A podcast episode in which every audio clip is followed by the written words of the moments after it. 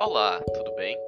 No nosso canal Pirarucu, o Pod Peixe, levaremos você a uma aventura auditiva ao analisar, na seara da história do direito, o tema As influências do mundo antigo na história do direito ocidental.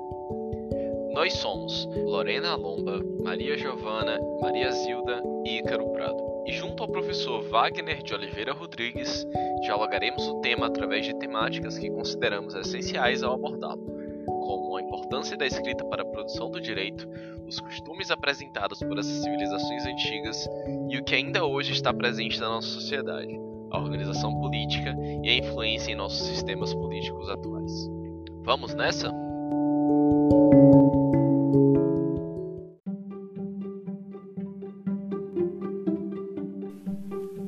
É de conhecimento geral que as sociedades antigas possuem grande importância para a contemporaneidade, influenciado em diversos aspectos presentes no dia a dia. Ademais, o estudo da história do direito já demonstrou que esse pode ser visto como ordenamento, como apontou o professor universitário Lawrence Friedman, ou seja, é um espaço no qual se produz o saber e um discurso, que tem possibilidade de ser visto como um conjunto de instituições e, consequentemente, como cultura, pois são práticas sociais reiteradas. Sobre esse viés, temos como tema as influências do mundo antigo na história do direito ocidental iremos debater e apresentar pontos importantes que intercalam a importância do mundo antigo e a história do direito ocidental.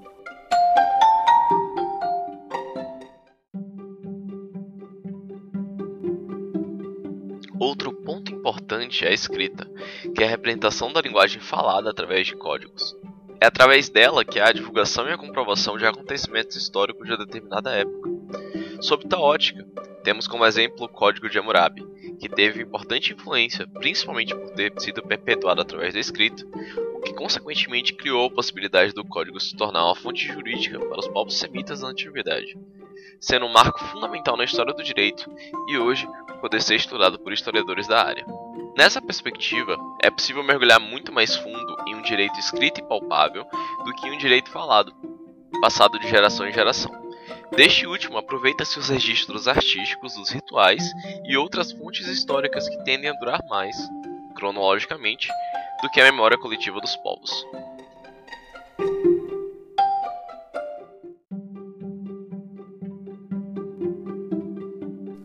Ademais, a escrita como forma de produção do direito aparece na mudança do direito arcaico para o direito antigo.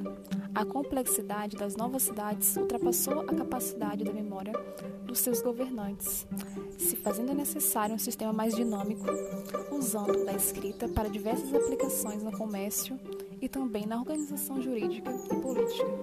Essa última agora não se limitando apenas às interações hostis, como era comum no mundo arcaico. Ele opera meios dinâmicos e diversos para consolidar novas interações, meios estes disponíveis e fundamentados, por fim, na escrita.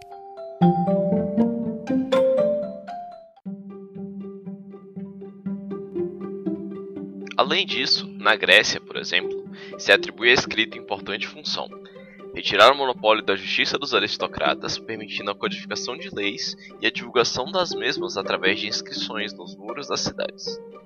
Portanto, evidencia-se a escrita como base para a produção do direito, definida por Volkmer como uma relação essencial entre direito e escrita.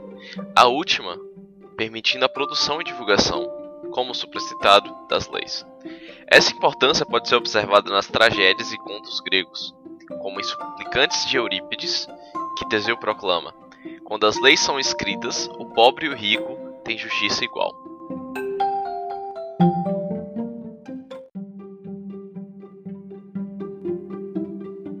Conclui-se que, como suprastado, que a escrita foi fundamental para o registro e o estudo atual dos sistemas jurídicos antigos, como também foi sua importância para a produção e existência dos mesmos como, por exemplo, os poucos escritos gregos que têm se registro apresentam uma complexidade exuberante de seu sistema de direito com complexidade esta que seria praticamente possível apoiar-se somente nas tradições, cultura e herança oral, o que nós, como humanidade, perdemos tanto historicamente como socialmente pela falta de registro de algumas civilizações passadas.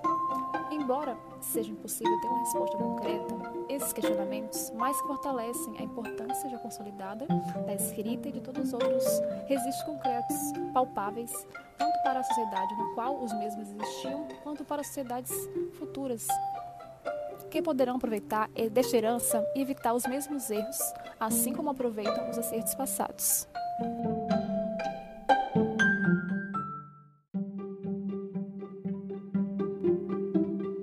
É importante citar também os costumes da época entre os egípcios, gregos, romanos e fenícios, que ainda estão entre nós. A princípio, a Idade Antiga surgiu através da primeira forma de escrita, meados 3500 a.C. Além disso, o surgimento da escrita delimitou o foco nas civilizações orientais e clássicas. Entre elas estão os egípcios, os gregos, romanos e fenícios. Consequente, as suas religiões, mitos, crenças, leis, economia, as características sociais e políticas, as suas culturas, a divisão de hierarquia social, que permeiam de geração em geração, advindas do período histórico ocidental, reverberam na atualidade. E o que entendemos hoje como civilização são consequências dos acontecimentos da Idade Antiga.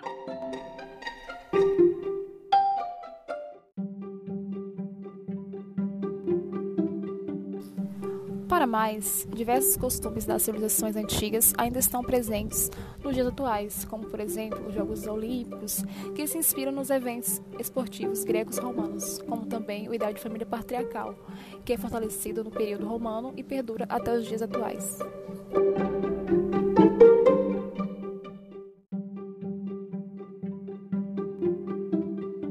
É verdade, Lorena. Diversas questões já são observáveis desde a antiguidade como por exemplo, a diferenciação de classes, com famílias ou grupos possuindo condições mais abastadas, tendo acesso a uma melhor alimentação e artigos de luxo.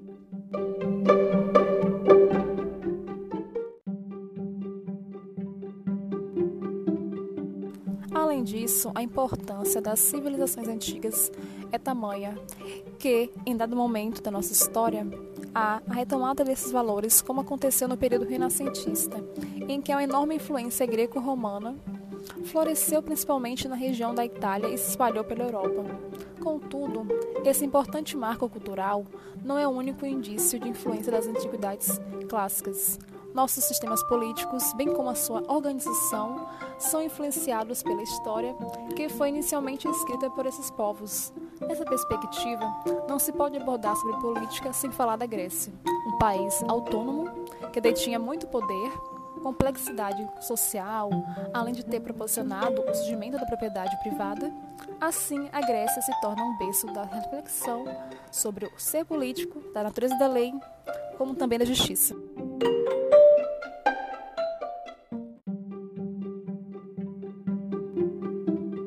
Observação: A Grécia não é a primeira civilização antiga a propor uma ideia de direito, mas é a partir desta que se debate com maior profundidade.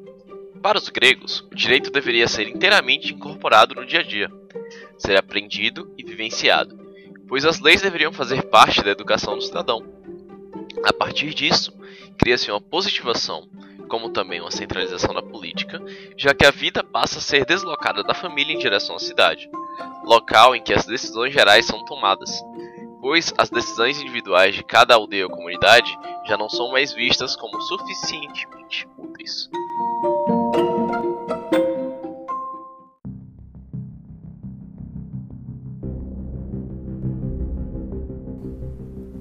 Esqueça também o quanto a sua reflexão sobre o direito e a justiça tem a ver com a própria constituição das cidades, o enorme esforço para superar a solidariedade familiar e transformar a cidade ou estado, se quisermos, no centro da vida social e política, é refletido na literatura e na filosofia, além de ter sido objeto de leis específicas impondo o fim das vinganças familiares.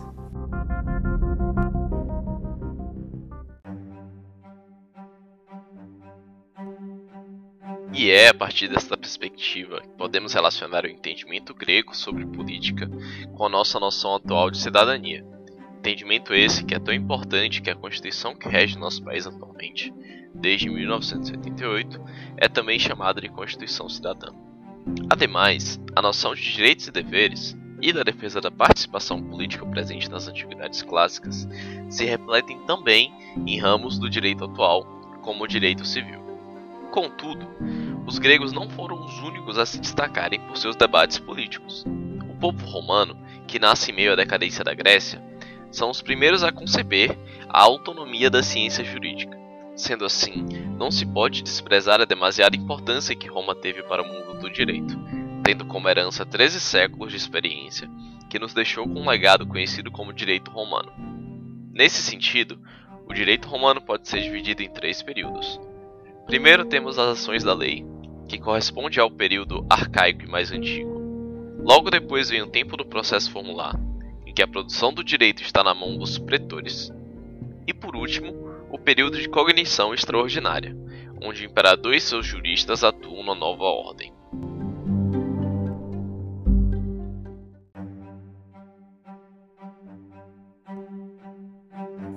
Além disso, como disse o historiador e escritor Antônio Carlos Volkmann, as civilizações antigas da região da Grécia e Itália sempre praticavam uma espécie de propriedade privada. Não há de fato semelhança com a partilha de terras, que pode ser observada como prática entre germanos. E segundo Maria Helena Diniz, em sua síntese do direito de propriedades na Roma Antiga, são os códigos romanos que possuem o mais importante ponto de partida acerca das propriedades privadas. Mesmo outras civilizações também têm é, debatido sobre, pois é na Roma Antiga que irá ser legislado oficialmente sobre práticas protecionistas, por exemplo, em que estrangeiros não poderiam adquirir propriedades, para não prejudicar as propriedades fundinhárias nacionais, que desempenhavam um papel basilar para os romanos tanto no, no plano da religião, pelo culto aos ancestrais, deuses, quanto no econômico.